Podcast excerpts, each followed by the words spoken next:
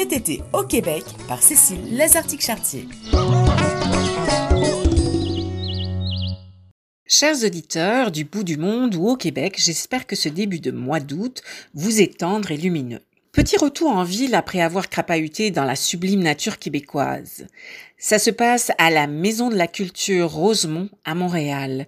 L'exposition Les petits papiers de l'artiste Marie-Josée Gustave est un rendez-vous bien agréable à s'offrir. Vous pouvez même y aller avec les enfants. Ils apprécieront également la visite pour le côté ludique et pétillant. Marie-Josée Gustave est une artiste française d'origine guadeloupéenne qui vit au Québec depuis 98. Elle a été formée à la production de vêtements et ça a teinte sa créativité.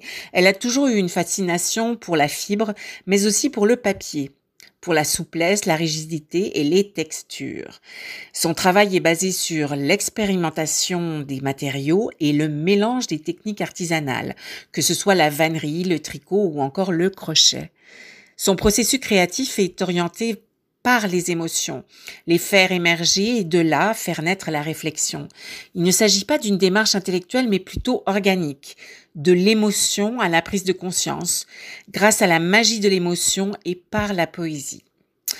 Le défi technique de convertir la matière, de la détourner de son usage premier, est au cœur de l'exploration de Marie-Josée Gustave. Ce qui l'inspire? Clairement, le métier d'art en général et d'une manière plus conceptuelle ses origines multiples.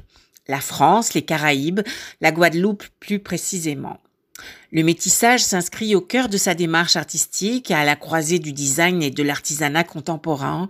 Ses œuvres, qui ont été exposées à Toronto, Cambridge, New York ou encore en Europe, nous touchent par une certaine douceur et par une profondeur.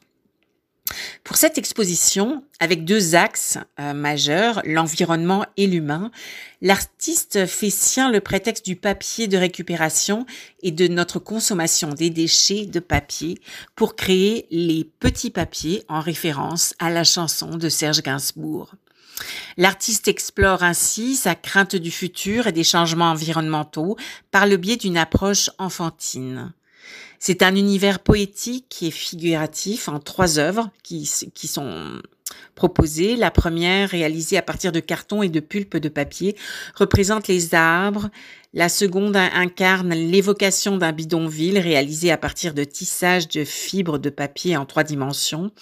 Et des poupées complètent les installations sont évoquées la fragilité, la précarité de nos habitats, les migrations, l'interconnexion entre les hommes, les défis auxquels on fait face, mais aussi euh, le côté lumineux, la résilience, l'adaptation et les solutions que nous serons amenés à développer.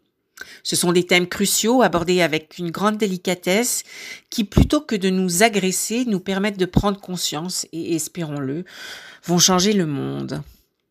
L'exposition sera également présentée à la Maison de la Culture Mercier du 10 septembre au 18 octobre 2021. Autre point important de la rentrée pour cet artiste, Marie-Josée Gustave participe à Afflux, la biennale transnationale noire à compter du 11 septembre et pour tout le mois d'octobre à la galerie Armure.